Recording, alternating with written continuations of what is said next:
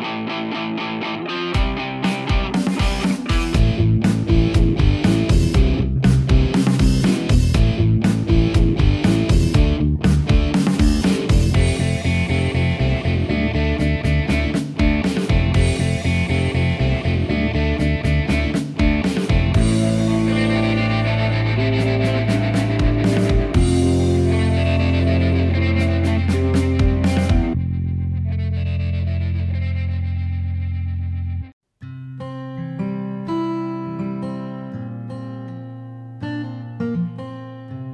Bienvenidos al Aftershock. Es un gusto que nos acompañen el día de hoy. Este es su podcast gamer. Mi nombre es Rodrigo y este es el episodio número 69. El día de hoy me acompaña nuevamente el señor Ruiz. ¿Cómo estás? Señor Toledo, pues sí, me volvieron a extender mi contrato. Gracias a Dios, pues me llegaron al número. Entonces, pues eh, no me despidieron no, no, me estaban buscando reemplazo tampoco, entonces para los que ya, eh, ya, me estaban extrañando, ya me estaban buscando y, hablando ahí que, había pasado conmigo, pues no, no estaba muerto, no estaba enfermo, eh, solo pues no me habían llegado el número, ¿verdad? Estabas de parranda, aceptarlo. Sí, la verdad es que sí. sí, sí, pues qué bueno, qué bueno tenerte de vuelta, señor Ruiz. Eh, fue extenso, fue extenso, te soy sincero pues se extendió el capítulo, pero discúlpame. No, pero, estuvo bastante bien, estuvo, estuvo bueno el tema. Entonces, lo, importante es que te lo disfrutaste y, pues para eso, para eso es este espacio. Entonces, pues yo feliz de la vida, descansando. Pues sí, sí, no, es cierto. Y bueno, para ustedes, gracias por escucharnos nuevamente, bienvenidos. Em, como saben, somos un podcast de crítica, de opinión o simplemente hablamos de charás, como decimos aquí en Guatemala, pero siempre enfocado a videojuegos y de vez en cuando nos damos nuestra, nuestro, rol, nuestra vuelta por otros temas. Eh, el objetivo pues simplemente es disfrutarlo y que también ustedes disfruten un momento menos si van en el tráfico, si están lavando platos, si están barriendo o simplemente es un momento de tranquilidad para ustedes mismos y quieren un poco de compañía. Aquí estamos. Pues bueno, señor Ruiz, empezamos, ya empezamos el año hace ya un buen tiempo, ya, ya, vamos un poco avanzados en el mes. Em, y el día de hoy tenemos un tema muy interesante. La verdad es que, eh, bueno, todos los temas son interesantes, la verdad, pero si no estuvieran aquí, pero oficialmente eh, crea, un poco de, revuelo. Eh, como saben, siempre, cada cierto tiempo, y dejemos cada cierto tiempo, hay tops de videojuegos, hay tops de prácticamente cualquier cosa, pero en esta ocasión IGN, la página mundial, la más grande de noticias de videojuegos, que ah, ya lleva un tiempo, no, no, no quiero decir decadencia, porque no es que tengan un mal, un mal servicio, digamos, o, o malos artículos, no, pero te vas dando cuenta que hay cosas que empiezan a tener ciertas falencias y, empiezan a perder como, a pesar de que siguen siendo el, sitio más grande, pierden, pierden mucha, mucha objetividad en algunas cosas. Eh, digámoslo de esa forma. Y, a veces parecía que tuvieran cierta como guía que deberían seguir y, y, empieza a complicar las cosas. Entonces se les hizo un revés, la verdad. Pusieron su top actualizaciones, su top 100 de videojuegos y como cosa rara, uno no se puede quedar con la duda, ¿verdad? Uno entra, uno dice, quiero ver qué pusieron. Y conforme iba avanzando el top, debo decir que los juegos que estaban ahí no eran malos. Es mentira que les diga eso es malo, ¿cómo se les ocurre poner este juego? Pero empezás a ver cierto patrón. Y la verdad es que eh, te empezás a dar cuenta, primero la lista la cambiaron. La lista ellos ya tenían esa lista, la actualizan cada cierto tiempo.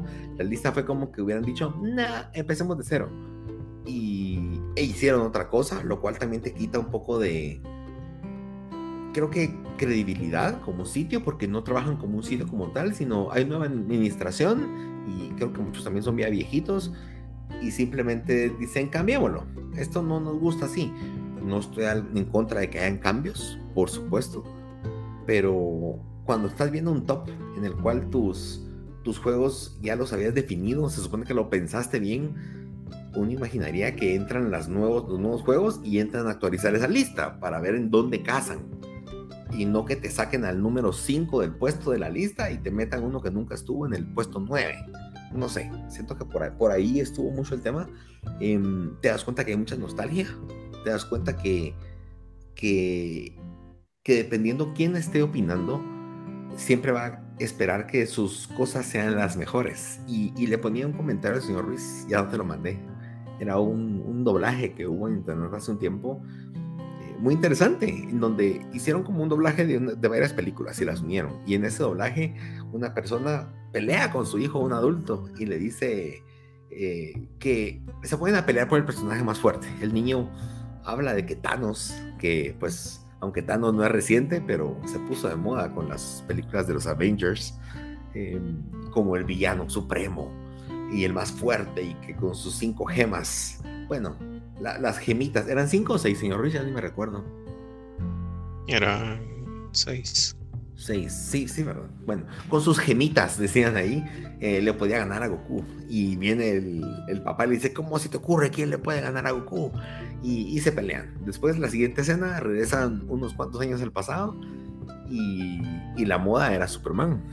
Con las películas de, de finales de los 70, inicio de los 80 y, y justo ahí entraba Dragon Ball, en ese, en ese proceso al, al mediados de los, de los 80s, cuando empezó Dragon Ball. Y, y la discusión era, no, Goku es mejor, Goku le, Goku le gana a Superman, que esa discusión sigue hoy al presente, por supuesto. Eh, y así se fueron, y después era Superman contra Popeye, porque Popeye en su momento fue la mera onda. Eh, y, me recordaba mucho de ese, pues de ese meme, prácticamente es un meme, solo que en video, en doblaje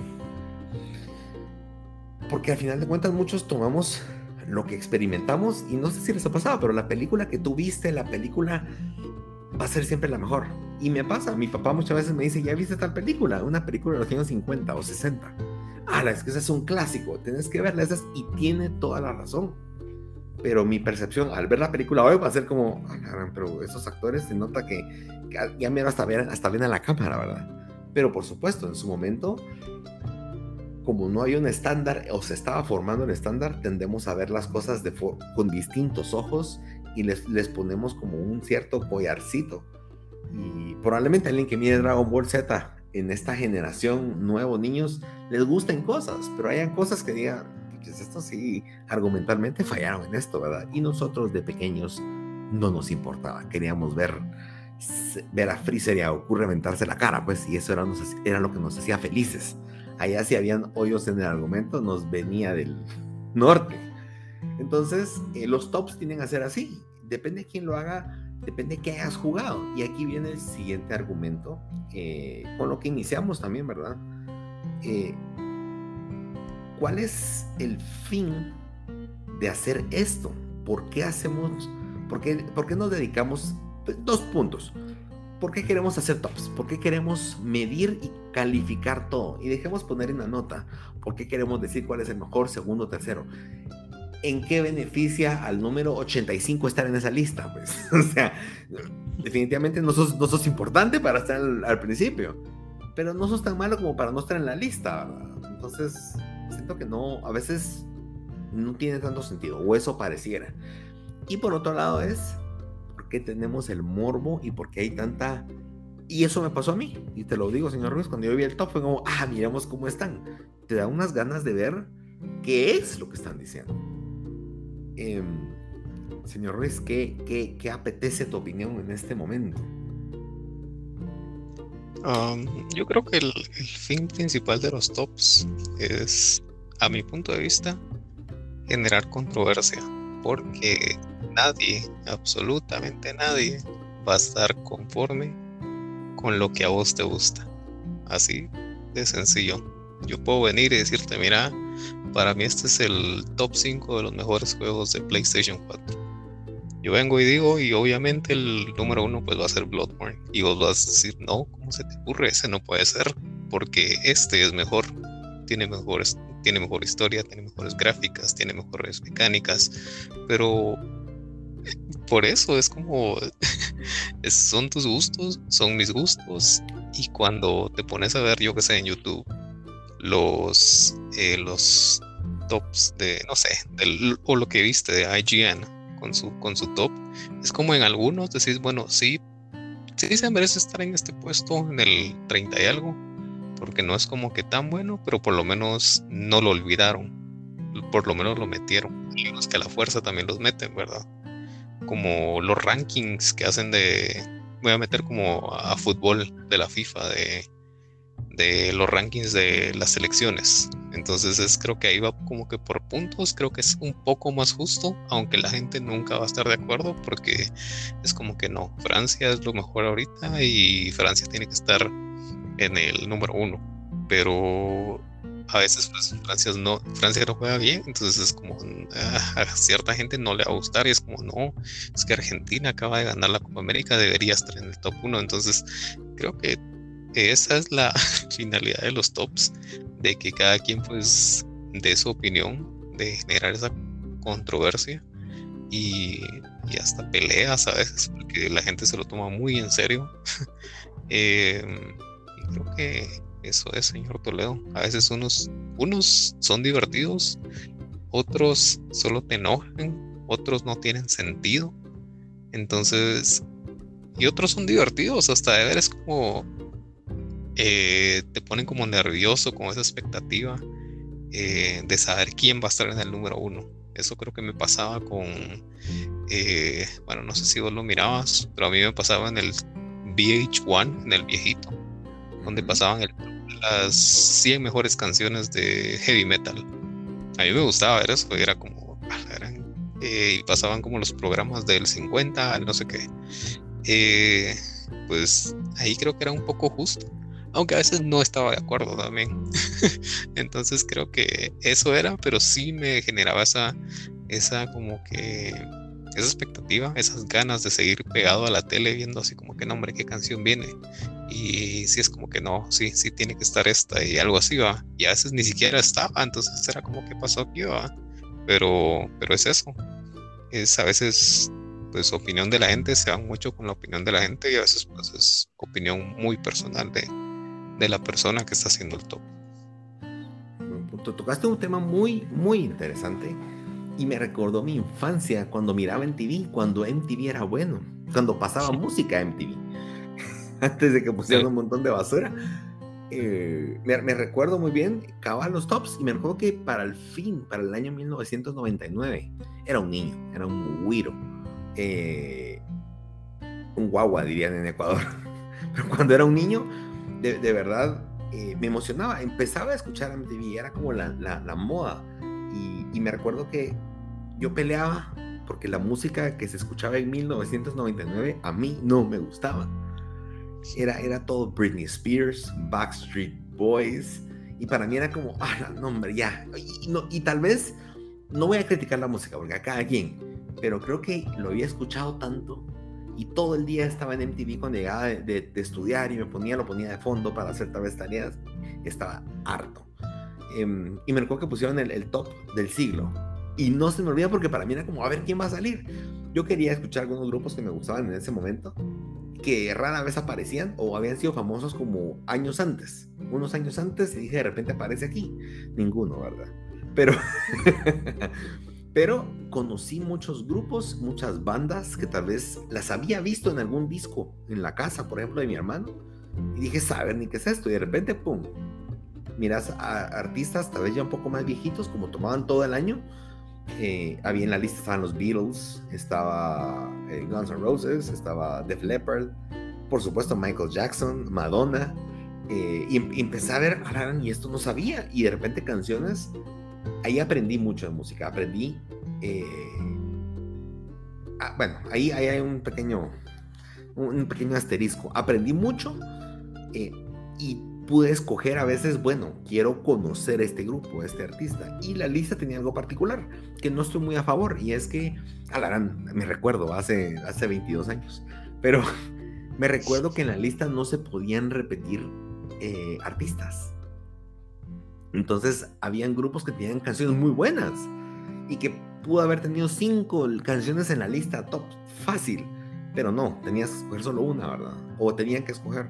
Entonces, eso ayudó a que tal vez no se llenara la lista de los Beatles, por ejemplo, y que tuvieran 10 canciones que tal vez vendieron mucho y que la gente la reconoce de muchos años. y que pusieran solo una, que al final creo que fue la número uno, Yesterday. Me recuerdo muy bien, que fue como saber qué es eso y está en blanco y negro. Eh, pero pude escuchar, pude escuchar muchas bandas de, inicios de los noventas, muchas bandas de los ochentas que tal vez no conocía, algunas cosas de los, ah, también Queen, me recuerdo, no, no, no los conocía. Y de repente escuché, por supuesto, pusieron Bohemian Rhapsody, que es como que la más emblemática de ellos. Eh, de alguna forma creo que en ese sentido, ni yo me lo tomé en serio porque ni conocía a nadie en la lista, pero me ayudó a conocer, me ayudó a entender.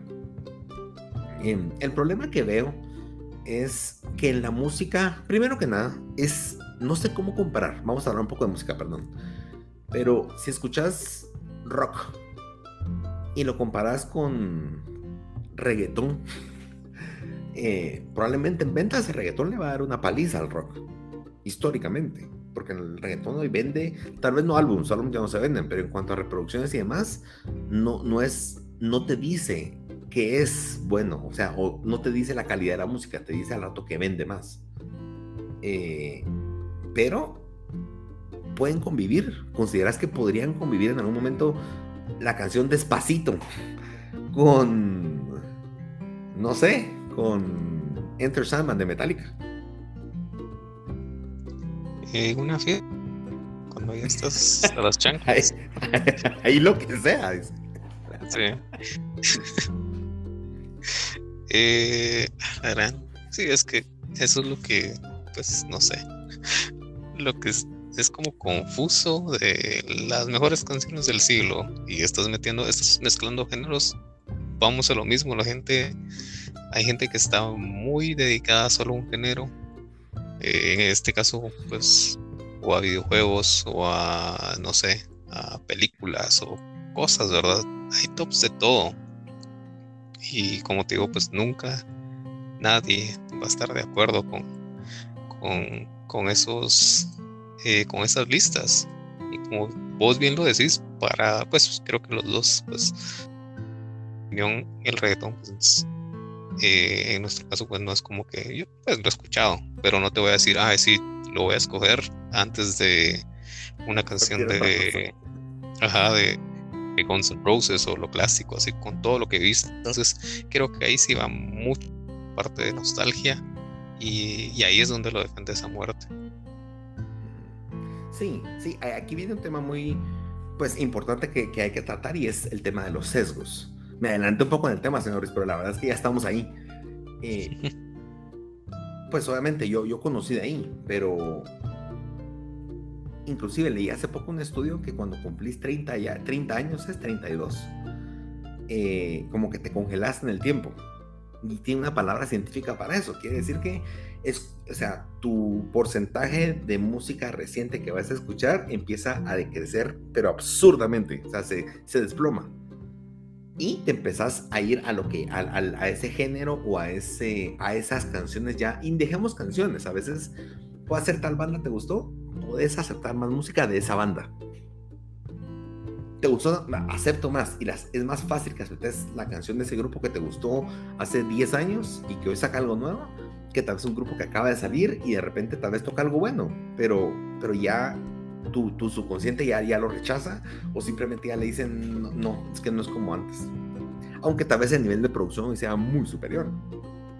Eh, y me, parece muy interesante porque como eso explica muchas veces por qué nos quedamos, por qué nuestros papás o a veces eh, muchos ya grandes eh, intentan como mantenerse al día en la moda, pero es como ir en contra de la corriente de lo que tu propia naturaleza a veces te, te pide, ¿verdad?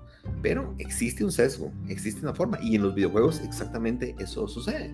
Si creciste y tus años mozos de videojugador fueron en la era del Super Nintendo, en la era del PlayStation 1, pues tenés recuerdos muy especiales de ese, de ese momento y creo que adornás los juegos o les, les subís, tu nostalgia le sube unos cuantos watts a cómo recordás esas cosas. Y creo que eso pasa mucho con IGN. Perdón que estamos criticando a IGN, pero es el, el que lo puso ahorita. Pero sin, sin embargo, con IGN me he dado cuenta mucho de eso. IGN te podría decir, son fanáticos de Nintendo. Eso definitivamente. Eh, y son fanáticos de Nintendo, especialmente de la era de los 8 y 16 bits.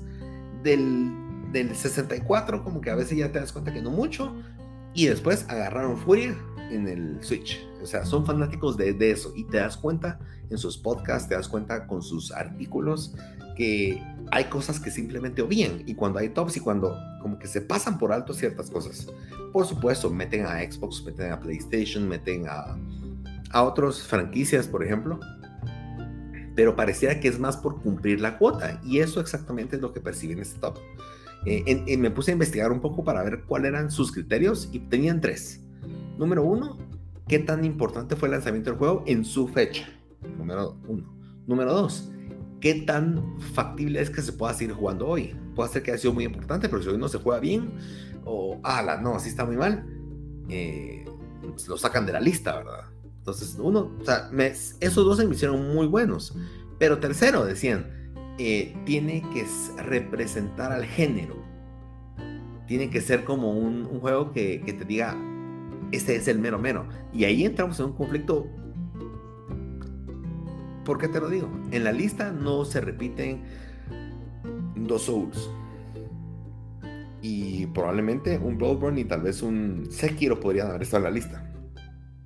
Pero no. Solo uno podía estar, ¿verdad? Y no me recuerdo cuál pusieron, creo que pusieron a a Dark Souls, no me recuerdo, no me recuerdo, no, no, no, no, no es que tenga aquí la lista. Y, creo que eso crea un pequeño conflicto, porque es, es el tema de tratar de incluir a todos. Y por incluir a todos, eh, pues evidentemente van a haber géneros que tal vez no tienen, no tienen suficiente eh, para estar en un top 100. Y vas a comparar juegos que tal vez, tal vez el top más alto, el género con mejor calificación de un juego de acertijos es 8. Y lo estás poniendo con juegos que fueron 10 a la par, ¿verdad? Entonces, por ahí veo el primer problema en donde empezás a, a trucar la lista para que intentar de alguna forma que no es que estén felices, pero todos se sientan incluidos o aceptados.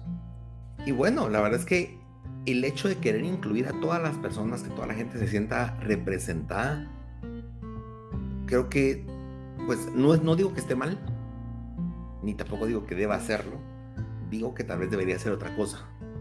El top no debería decir los 10 mejores juegos de la historia, debería decir los 10 mejores juegos eh, por género o 10, 10 mejores juegos que incluyan todo, o sea, que, que, te termine diciendo la verdad, que te termine diciendo qué es lo que estás viendo y no que viendo el listado termines deduciendo o después viendo los créditos donde te digan cuáles son las reglas, digas, ah, esto es lo que quisieron hacer.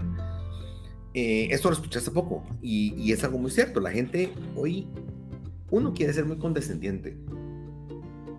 Quieres caer bien. Eh, claro, en las redes sociales gritan, en las redes sociales se dicen cualquier cosa. Pero cuando estás cara a cara o estás haciendo algún negocio o estás haciendo algún amigo o etcétera, tendemos a, cambiar, ponernos una máscara, por así decirlo, para adaptarnos. Y eso es bien natural, eso es de la naturaleza. No querés estar peleando con medio mundo, está perfecto. Pero cuando estás calificando calidad, o estás calificando o estás yendo de la búsqueda, en la búsqueda de la verdad, hablemoslo así. Porque al final la calidad o encontrar qué es lo mejor es tratar de buscar la verdad de las cosas, encontrar y clasificarlas de alguna forma. Cuando quieres encontrar eso y quieres calificarlo, no puedes ser grato, no, no puedes venir y decir, mira, pues Messi es bueno, y con los fans de Messi, ¿verdad? Y decirles, es bueno, pero recordate que, eh, y tratar de, ir suavizando las cosas.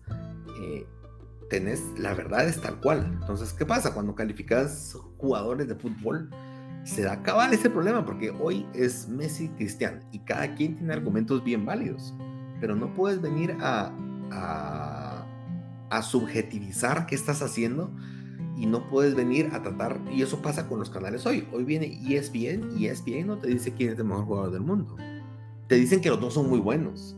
Te dicen que tal está haciendo un montón de virtudes, pero no quieren, porque saben que la mitad de la audiencia le va a Messi y la mitad de la audiencia le va a Cristiano, ¿verdad? Y si se ponen de un lado, se echan encima la otra mitad.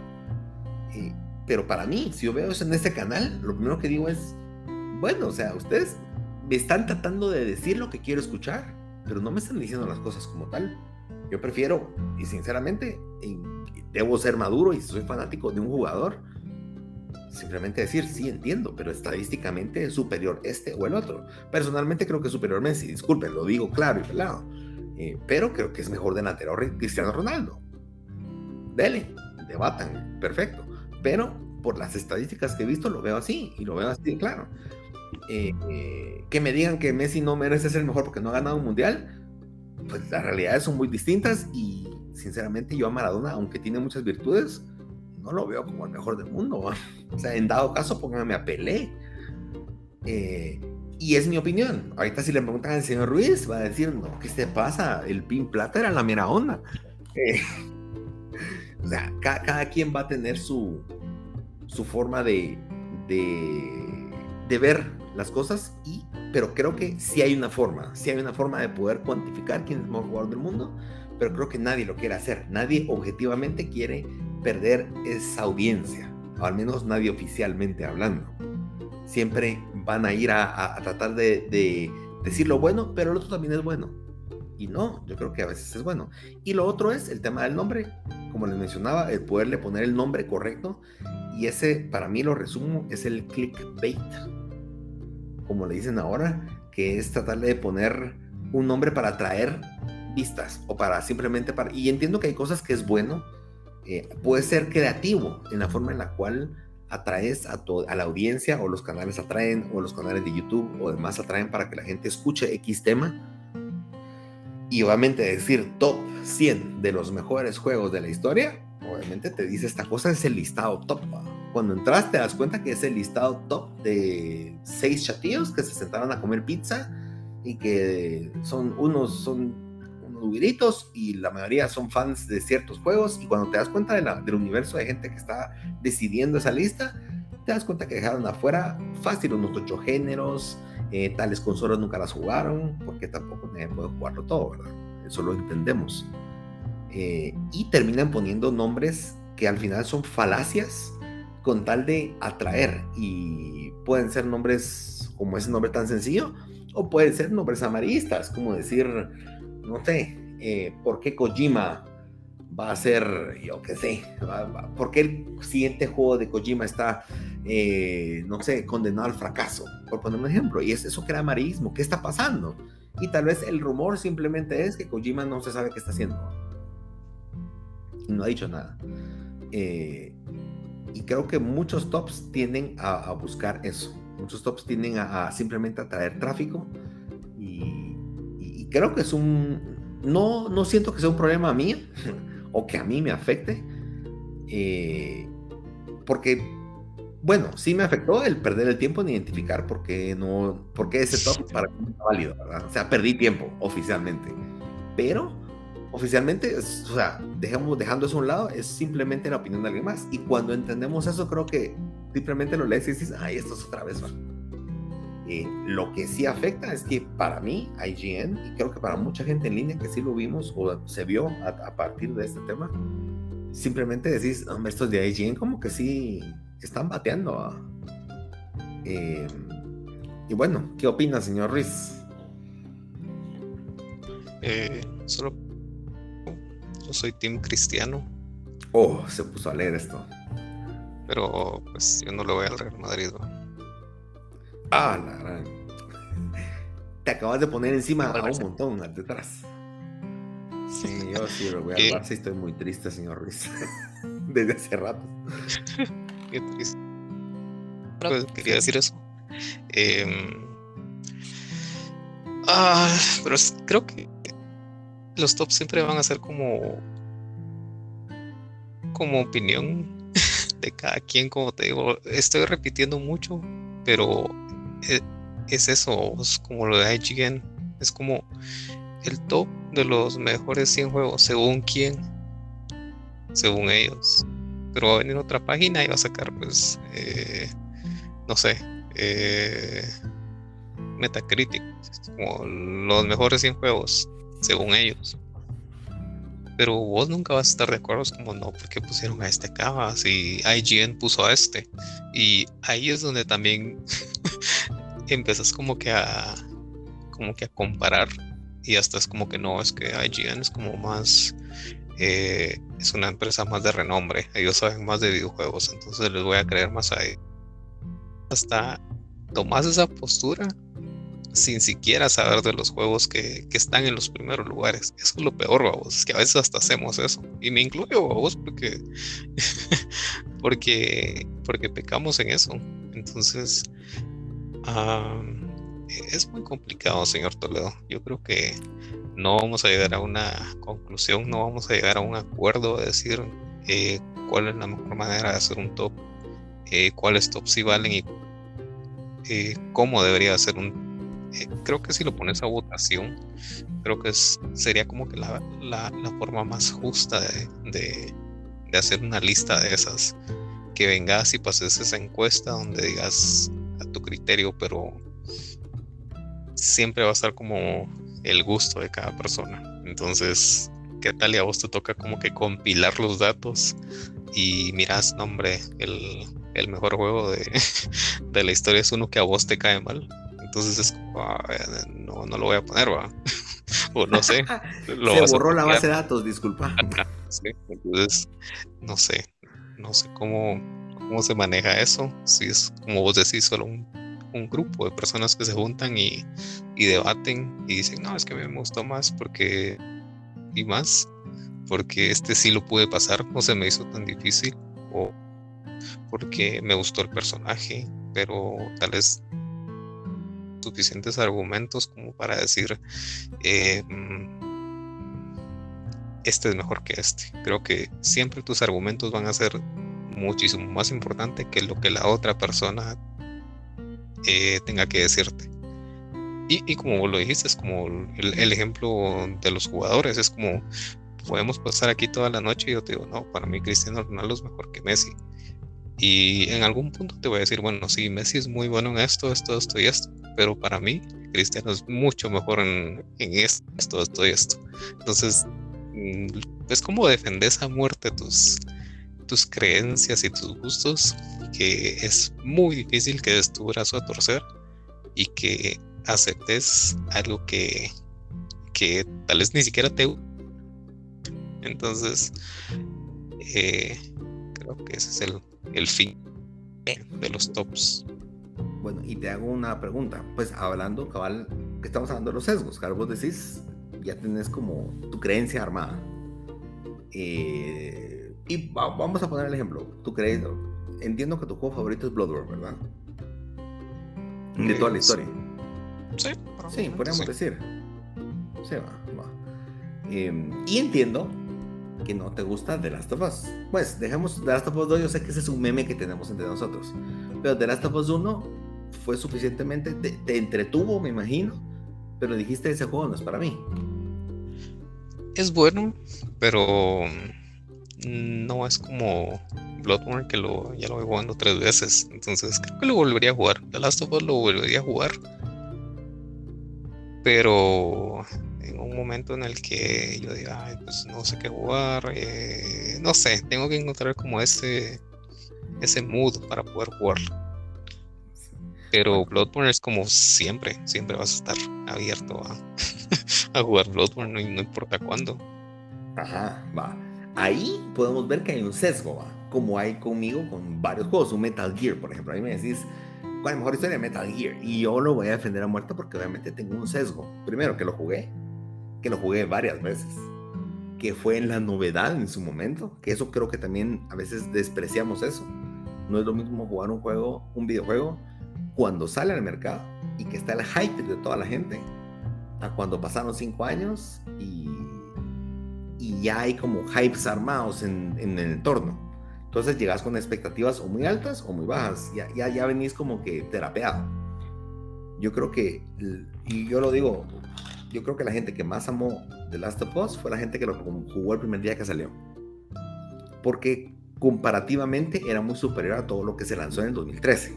Y yo lo jugué en esa fecha. Entonces, debo decir que si lo busco en mi baúl de los recuerdos, para mí es brutal The Last of Us 1, pero es algo que superó a todo lo que estaba en el 2013. Pero si me quiero quitar los lentes de sesgo, te diría que The Last of Us por afuera de la narrativa, yo creo que ya se siente bien viejito. o, definitivamente puedo ver a muchos juegos que han sobrepasado mucho lo que se ha hecho con The Last of Us 1.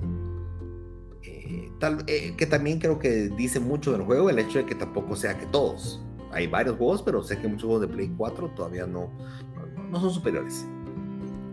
¿Qué consideras que necesitarías como para... O, o, cómo llegaríamos a una conversación? Ponete que un día debatamos. No. Y, hablemos de, de, de Bloodborne, por ejemplo. Y como para poder opinar más objetivamente. Yo te, te pregunto porque siento que cuando hicimos nuestro top, que si no lo, no, lo han visto, hicimos, una, hicimos un torneo hace varios meses, mucho, uff, más, hace un año creo Hace un año. Eh, hace un año, ajá. Lo pueden ir a buscar, es muy entretenido, pero duró tres episodios, lo siento. Eh, y fue muy interesante porque fueron argumentos, a final de cuentas, ambos investigamos los juegos que competían en, en ese momento.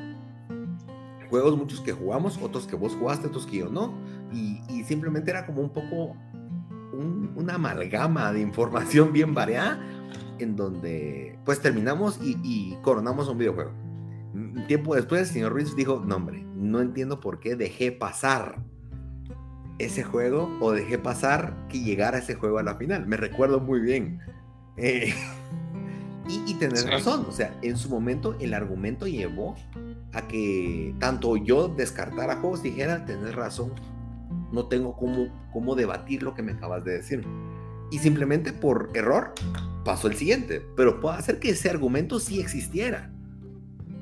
Ahora, yo creo que fue muy sano, por así decirlo, porque no, o sea, cuando tienes toda la información puedes pasar horas hablando de un solo tema pero teníamos como el tiempo corto. Entonces, en algún momento tuvimos que priorizar cuáles eran los argumentos más importantes, cuáles no, cuáles descartábamos y simplemente decir, tener razón. No pudimos. Y en efecto, en algunos casos no pudimos tomar una decisión. Y como decimos aquí, tuvo que ser a la ficha. Sí. Eh, pero, ojo, no, que al final no era un top, era un torneo, ¿verdad? Pero creo que fue muy, muy enriquecedor poder discutir de esa forma los juegos porque no, no agarraste el listado y dijimos cuál es el mejor entre 100. Solitos fueron escarbando su espacio al llegar al final. Y si hoy recuerdo, los primeros 16 eran juegazos, señores. O sea, ahí no había, ahí no había bagazo. Pero debo decir que número uno, eran de una sola generación. Entonces, al menos en nivel de tecnología, estamos comparando lo mismo.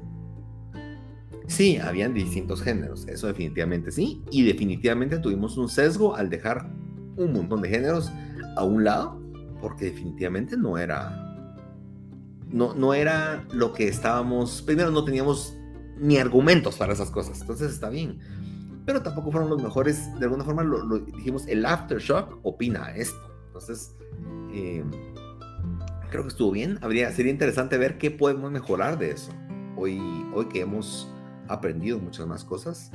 Eh, pero a mí me gustaría que Karim me debatiera The Last of Us 2 porque no es el mejor juego y tratar de hablar con, con datos, tratar de hablar con más, que la emoción, tratar de quitarla por un momento, que lo jugué cuando salió y era la emoción de que, que vi y poder que me digan, mira, aquí falló tu argumento, mira, esta mecánica, mira, esta cosa está muy mal hecha. y de repente, por mi amor, por haber tenido esa experiencia religiosa con el videojuego, de repente yo, yo simplemente obvio esa, ese error argumental, obvio esa, esa mecánica que tal vez simplemente la dejé de usar, obvio, no sé, cualquier otra cosa, y de repente digo, no, ah, sí, la verdad es que tiene varias, varias falencias que cuando ya lo comparas con otro juego decís, puches, Red Dead Redemption era mucho mejor, ¿verdad? Por ejemplo, que pues valdría la pena, sería interesante poder tener algún tipo de discusión así o, reto de quiero votar tu argumento. ¡Hala! Eso sería un episodio bien turbio. Pero creo, creo que ese tipo de discusiones generan más valor a solamente listar las cosas. Creo que, que, que, debatir, a mí me encanta el debate, me encanta un buen debate, me encanta un debate en el cual se expresen ideas, que por supuesto hayan datos, pero que más que todo filosofés. Me encanta, me encanta escuchar cuando dos personas saben de eso y saben cada uno de su tema. Y me encanta cuando están abiertos a aprender y no solamente a, hacer oídos sordos a lo que el otro dice porque ya te casaste con, con la idea otra. Eh, yo creo que eso tendría, o para mí creo que tiene más valor, por supuesto no para todos, yo creo que un top es facilito, es un, ah, qué chileno estuvo, y si no te lo tomas en serio, simplemente te lo disfrutas. Eh, lo, lo practicábamos en la planificación, hay una página que se llama watchmojo.com no estamos haciendo propaganda, pero ellos hacen tops de lo que se les ronca la gana y se les ocurre. Y he visto cosas que de verdad me han hecho perder mi tiempo, pero de vez en cuando hay cosas que dices, ala, se la echaron buena, hay tops interesantes. Eh, y de alguna forma creo que ellos mismos se han vendido de tal manera de, si se enojan, tranquilos, es un listado, no te lo tomen en serio, ¿verdad? Y, eso creo que es muy inteligente de parte de ellos, al no ponerse a opinar. Eh, y dar su como su último, esto es y así será. Entonces, si quieren ver el top de IGN, bienvenidos sean. Eh, se van a entretener. No sé si por felices, por enojo o simplemente porque tal vez conozcan juegos que no han jugado. Eh, yo creo que es importante eh, tomar las cosas por lo que son. Creo que un top no hay que tomarlo tan en serio. Y depende quién también te diga que si la ciencia te dice vamos a hacer el top de las enfermedades más mortíferas, a ese sí pone la atención, porque ese es importante. Ese tiene, o los animales, eh, eh, vas a Australia y miras un top que dice los animales más, más, nivel de letalidad o, o, que más matan personas al año, ese top es bueno que lo veas y que te memorices cómo se ven los animales. Ay, Dios. Bueno, señor Riz, ¿algo más con lo que quieras? Pues no, creo que creo que no, llegamos a, a, una conclusión, a algo concreto. Pero eh, no sé, si quieres que diga, diga de una vez el spoiler. Tan, tan, tan, tan. Sí, por favor, los honores. Tienen que escuchar ese capítulo y Y estoy seguro que más de alguno, cuando lo escuche, va a decir, no, hombre, estos están drogados porque ese no es el mejor número uno de esta lista. Para mí el número uno es, es este. Y ese es el chiste, que ustedes también pues sean parte de eso, que, que comenten. Así que prepárense para lo que valga la, la redundancia. Prepárense para estar preparados para la preparación. eh. sí, sí, la verdad es que vamos a ver. Creo que parte de, pues el objetivo de eso es disfrutarnos el momento. Así como lo platicamos hoy, también llegamos a una conclusión, hay tops serios, pero hay tops que simplemente es como hay un dicho que decimos aquí en Guatemala, fregar la pita y simplemente estarle dando vueltas sin, sin ir a nada. ¿Por qué no? Si es divertido, eh, si les gusta, pues o al menos no quisiera dar spoilers, pero digamos que son tops inusuales. Y, bueno, y, creo que son tops donde nos pueden conocer mucho más como canal, como cuál es el enfoque en nuestro canal, que nos gusta, que nos apasiona. Y, bueno, gracias nuevamente por escucharnos. Eh, y ahora procedemos con las noticias. Y en las noticias que tenemos para ustedes, pues la primera eh, pues es un rumor. Y hace algunos días, pues, vimos esta noticia donde nos enteramos que From Software, eh, los creadores, desarrolladores de toda la saga Souls, están trabajando en un juego que la verdad yo no tenía ni idea que ellos habían trabajado en ese hasta que el señor Toledo me iluminó y me hizo sentir así como inculto. Pero eh, se llama Armor, ¿qué señor Toledo? Armor Core, Armor Core. Sí, es de robots, así. Yo, nombre, nunca lo había escuchado.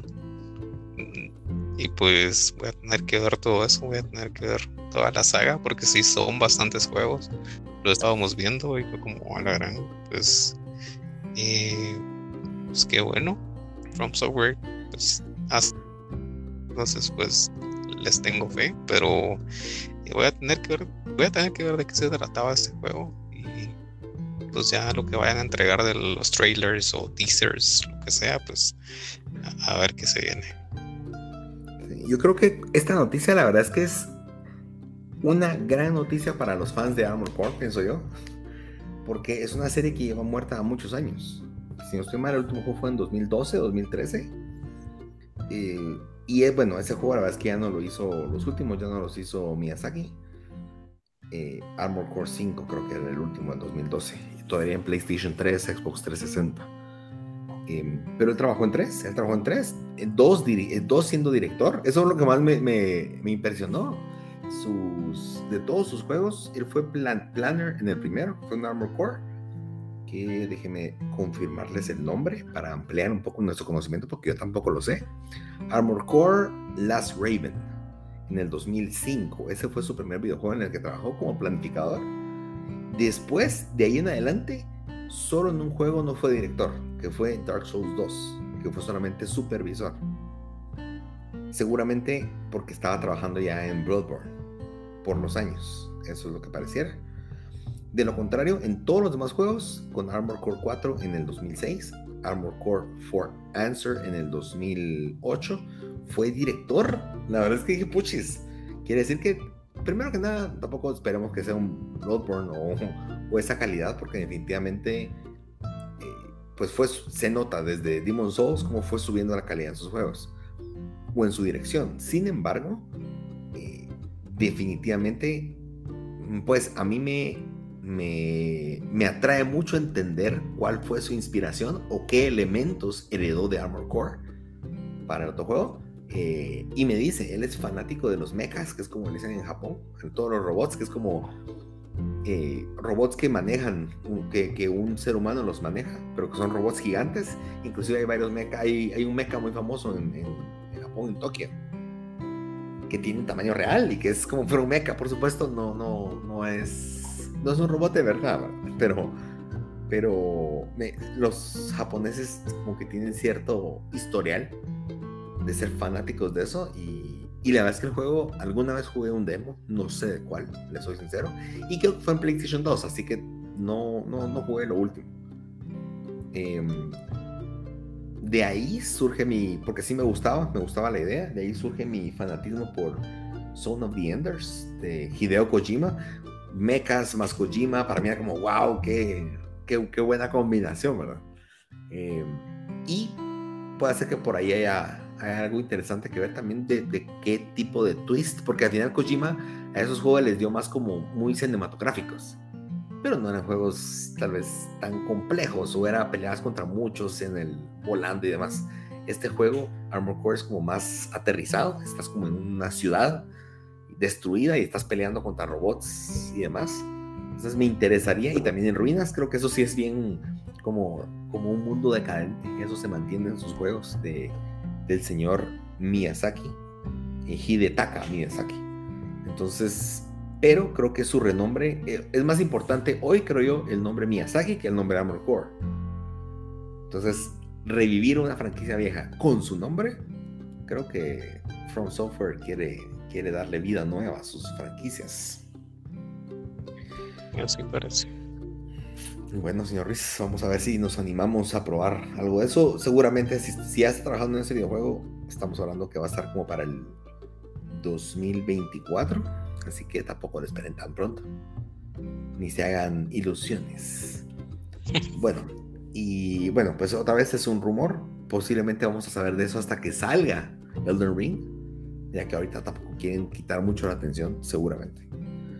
Y por último, eh, pues la verdad es que llevamos tiempo sin traer noticias, señor Ruiz, y la verdad es que tampoco había demasiado que quisiéramos traer a colación, pero hay, una noticia interesante y es que Sony reactiva la producción de PlayStation 4, eh, según dice la fuente, eh, ya que hay tan poco stock de PlayStation 5 como que necesitan restoquear de PlayStation 4. Aquí yo tengo comentarios con asteriscos del tamaño de una montaña, pero dejemos por ahí por el momento. Y que Microsoft, y lo hace en contraste con Microsoft, que en silencio, sin decirle nada a nadie, con, descontinuó el Xbox One a finales del 2020, cuando se lanza la nueva generación con el Series X y el Series S. Datos importantes que debemos retomar. PlayStation 4. Regresemos a las, a las fuentes. El PlayStation 4 Pro se descontinuó el año pasado, oficialmente. Se comunicó que ya no se iban a hacer más. Perfecto. Nunca se descontinuó el PlayStation 4 normal o nunca se notificó que se descontinuaba, pero definitivamente la producción era marginal. Eh, y ahora viene una noticia donde se va a reactivar, según dicen por el tema de Play 5. Número 1. Alguien que tiene PlayStation 4, perdón, que quiere un PlayStation 5, definitivamente no, no lo cambiaría por un PlayStation 4. Así que la razón para hacerlo dudo mucho que lo sea. Tratando de bajar libros, creo que me recuerdo de, pues posiblemente históricamente dos motivos. Número uno, número uno, es que no en todos los mercados, aquí pues Latinoamérica, en este caso Guatemala, México, por ejemplo, tiene casi que en el día de lanzamiento que se lanzan las cosas están los consolas y los videojuegos. Antes, antes, recuérdense, los juegos japoneses salían más o menos un año después, aquí, aquí en, en, América inclusive, porque tardaban ese tiempo en, en, hacer las traducciones, al menos a Estados en inglés. Pero estamos acostumbrados a que, al menos en estos países, tenemos, y si ya sea que los vendan o ya sea que los importemos, tenemos como tenerlos. Hay otros países donde no es tan fácil y el tema de los impuestos complica las situaciones. Por ejemplo, China tiene restricción. Hay muchos videojuegos, primero que ni entran, ni siquiera se pueden vender, y consolas hasta años recientes, por primera vez se pudieron comprar consolas. Pero recuerdo un dato allá por el año 2006, si no estoy mal. Eh, sí, 2006 o 2007 fue, en donde entró al mercado el PlayStation 2. Y el PlayStation 2 ya con 6 años de vida. Y entró al mercado de Brasil. El mercado de Brasil no había tenido un PlayStation, no podías comprar. Tú ibas a cualquier tienda y no encontrabas un PlayStation 2. Y la razón es que era prohibitivo el precio de impuestos para entrar, para meter consolas de videojuegos. Entonces, ya sea que lo trajeras de Estados Unidos y llegabas, te cobraban un ojo de la cara. Entonces, gente que tenía había, pero eran personas que estaban dispuestos a pagar esos precios. Y como tal, el mercado nunca se abrió. Entonces, cuando se lanzó el PlayStation 3, se abrieron las puertas, las restricciones se mermaron, bajaron, se, se simplificaron las, los requerimientos para poder entrar al mercado y PlayStation aprovechó. Xbox, por el otro caso, por el otro lado, no hizo nada. Ellos sí se quedaron como, bueno, si que, que lo pida a Estados Unidos, que le llegue. Pero en el caso de PlayStation hizo un esfuerzo extra y hubo una, una producción bien alta de consolas de PlayStation 2 en el año 2006, cuando ya no se vendían o se suponía no se iban a vender. Entonces, ese es un factor importante. No les digo que ese sea el caso hoy, pero puede ser que hay información que no sabemos y simplemente pues hay demanda en, lugares en donde es más fácil vender una consola de, de, ese calibre y no de repente tratar de vender las pocas consolas de PlayStation 5 que hay en mercados donde no habían PlayStation 4. Ese es, una de los, ese es uno de los motivos. Pero número dos es el desfase en el cual Sony tiende a, vender sus consolas. Cuando todos los PlayStations, conforme han salido la siguiente, PlayStation nunca, nunca de los nunca ha matado a la consola anterior. Jamás ha, dejado de venderla inmediatamente, jamás ha dejado de, de, ofrecerla. Sí ha cambiado su modelo de negocio. Cuando salió el PlayStation 2, el PlayStation 1 se lanzó una consola que se llamaba PS1, que era una consola chiquitita como una versión como de un tercio del tamaño de la original, que nunca la pude tener, la verdad. Eh, y es una consola chiquitita que la vendían a 100 dólares, 99 dólares. O sea, a un tercio del precio del PlayStation 2 cuando salió. ¿Qué provocaba esto? Que la gente que no había podido comprar nunca un PlayStation 1, pues se lanzara a un precio sumamente accesible y pues probablemente el objetivo era que en 2-3 años dijeran, bueno, ya me puedo comprar la siguiente. ¿Qué resultados tuvieron? A saber, pero eso así lo hacían. En el PlayStation 2 al 3 fue exactamente la misma historia. El PlayStation 2 Slim, se recordarán, llegó a costar hasta 99 dólares. Cuando se lanzó el PlayStation 3 al PlayStation 4, eso cambió. El PlayStation 3 nunca más volvió a bajar de 250 dólares y creo que 200 muy esporádicamente apareció ofertado, pero contrario nunca bajó de 250 dólares. Y me imagino que también los componentes no era tan accesible bajar tan drásticamente de precio. Sin embargo, creo que Sony quiso parar un poco y decir, no, no me interesa ahorita vender, necesito que el mercado mire a PlayStation 4. Y creo que fue sabio porque la... Cómo, cómo funcionaban las, las dos consolas cambiaba mucho, la experiencia era muy notoria, la diferencia en rapidez de la consola, la otra consola era relenta y demás. Eh, pero eso es, lo que, eso es lo que pasó. Pero el PlayStation 3, a pesar de que los precios no fueron tan accesibles, el PlayStation se quedó vendiendo fácil. O sea, en el 2016, en Estados Unidos, 2015, todavía podías conseguir un PlayStation 3 nuevo. En una que otra lugar, tal vez no al precio que querías o tan accesible, pero se podía conseguir. Hoy ya no, definitivamente ya hace años no se puede. Y PlayStation 4, pues sucede, yo creo que muy similar. PlayStation 4 no ha bajado de 300 dólares. Es un precio para mí muy caro, es lo que te cuesta un Switch y creo que PlayStation no le quiere bajar de precio. A ellos no les interesa que la gente se pase a Play 4, eh, al menos en los mercados importantes. O esa es mi percepción. No pareciera que quisieran que se metieran ahí. Si van a Amazon, o, no van a encontrar Play 4 o van a encontrar Play 4 caros.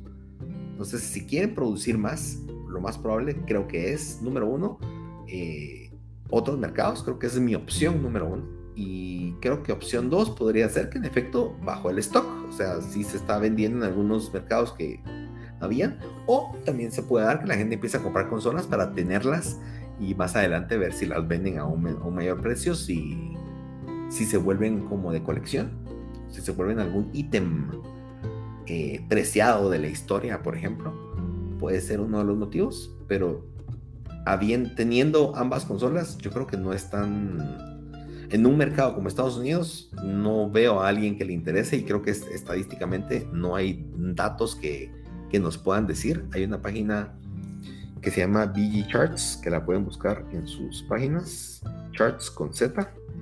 Ahí pueden ver datos, todos, todos son datos estimados y ustedes pueden ver por consola cuánto han vendido la, la última semana y la verdad es que tienden a pegarse muy bien a lo que, a lo que en verdad está pasando y podemos ver que en Estados Unidos, perdón que les esté hablando así, pero Estados Unidos en la semana pasada, en la semana del 1 de, de, ah, no, en dos semanas, del 1 de enero a la fecha, se han vendido 8.332 PlayStation 4.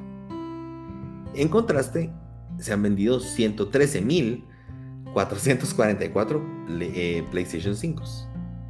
Eh, estamos hablando de, pues a grosso modo, un 15, veces más. Eh, entonces, si me dijeran que Sony quiere reemplazar para eso, no, es mentira. No sé, yo lo miro más como la persona tiene su, PlayStation 5. Eh, los que quieren entrar al mercado y nunca han tenido una consola de PlayStation, pues tal vez, tal vez opten por el PlayStation 4 pero yo mejor esperaría tener a mi PlayStation 5 porque pues es un es una consola que ya no va a tener muchos juegos supuestamente, no sé. Aunque todos lo están haciendo compatible con PlayStation 4 y PlayStation 5 por lo mismo, porque no hay. Em, pero no sé, yo, yo preferiría esperar. Y si no, pues pues me quedo, me quedo así con mi PlayStation 4 y hasta que ya pues hayan así unidades pues normales que puedas ir a un centro comercial, ir a una tienda así comprar a un precio justo, pues, pues está bien, va. La verdad no, veo la, la necesidad y la urgencia de, tener un PlayStation 5 en este momento. Fíjate que tocaste un tema que no había pensado y es que estamos a días, a 18, a 34 días, 35 días de que se lance Horizon. ¿Qué pasa si hay una persona que vendió su Play 4 esperando comprar un Play 5 y no lo consigue? Y no lo va a conseguir, por ejemplo. Pero es más fanático de Horizon que del PlayStation 5. ¿Será que, valdría, ¿Será que esa persona estaría dispuesta a comprar una consola? Te lo pongo a vos, fanático del The Ring y se te arruina ahorita tu Play, se peló cables y tenés el dinero exacto para comprar otro Play 4. ¿Estás dispuesto a comprar un Play 4 ya que no hay PlayStation 5 para jugar Elden Ring? No, solo compraría Elden Ring físico y pues algunos de mis amigos que tiene y también tiene su PlayStation 4, pues me podría donar su PlayStation 4 por unos días y ahí muerta la gallina, como decís vos. Te saliste del guacal. no, en el caso supuesto, estoy suponiendo. Aparte el guate que yo te prestaría el Play 3 y ese no corre ahí. eh, no, no lo compraría. ¿Para qué? Sí. Sí, yo creo que es poco, poco probable que alguien venga y compre una consola nueva para un juego de estos. Yo creo que si te interesa tanto un Gran Turismo 7 o un Horizon, que son los más grandes, al menos con fecha confirmada de PlayStation, está difícil gastarte 300 dólares en una consola cuando puedes comprar 400 un Play 4 y solo esperar. Sería muy poco probable, pero hay de todo. En dado caso, comprate un Xbox y compras el Ring y juegas el Ring ahí, pues. Si fuera el caso. eh, bueno, bueno, por ese lado creo que está bien. Y por el otro, la, noticia de Xbox creo que se simplifica. Le, dieron, matarile a la, a la consola vieja. Primero, Xbox Ones no se venden, o sea, de verdad. Tenemos a nivel mundial, los últimos 15 días se vendieron 6.000 Xbox Ones, pues. O sea, 6.000 Xbox Ones en billones de personas. No, pues. No, no, no parece real que, que, que Xbox One de verdad valía la pena. Y típicamente Xbox históricamente siempre mata sus consolas. Ellos nunca dejan viva la consola tiempo después. Entonces para mí la noticia de Xbox como contraste, para mí no es... No es... Em, o no es lo que aparenta. Pero nuevamente, como hablamos en el episodio, pareciera más un título de estas noticias como para traer la vista. a la PlayStation quiere mitigar la escasez de Play 4 con Play 5 y creo que también Sony le vale, le vale esos comentarios porque no les agrega nada, la verdad, o no agrega nada que salgan a decir que no. Pero obviamente la gente sale a alegar porque dice, ala, ¿cómo van a usar recursos para hacer PlayStation 4 si ni hacen PlayStation 5? Otra vez, ni sabemos qué componentes comparten. Definitivamente no es el procesador. La memoria RAM tampoco es completamente distinta. El disco duro es otra cosa. Tal vez los tornillos, no sé. Eh, pero dudo mucho que haya escasez de tornillos en el mundo. Entonces, eh, yo creo que son los procesadores y son cierto tipo de procesadores. Eh, muy posiblemente esos procesadores de Play 4 son procesadores, tomen en cuenta que son procesadores del año 2013. Posiblemente igual si estaban arruinando una bodega. Entonces, no están haciendo procesadores nuevos, ténganlo por seguro. Eh, y probablemente AMD se los, se los dio a un precio así de liquidación. Ya tengo aquí 200 mil procesadores, ¿los quieren? Se los damos bien baratos. Con las cuatro es buenos, bonitos y baratos. Eh, bueno, señores, ¿algo, ¿algún highlight que, quieras mencionarnos? Eh, no, todavía no, señor Toledo. Ah, voy a hablar de más. Emocionado. Ah, ah, de acuerdo, de acuerdo, señor Ruiz. Mm, por mi parte tampoco hay mayor tema de qué hablar. Anécdotas creo que se las contaré el siguiente episodio, más tranquilos.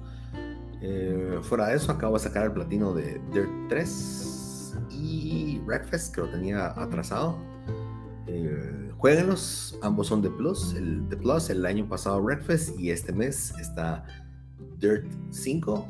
La verdad es que fue un trofeo bien fácil, señor Ruiz, como había sacado el año pasado el de Play 4, actualizas, solitos empieza a salir al menos el 50% de los trofeos y el resto lo saqué como en dos días.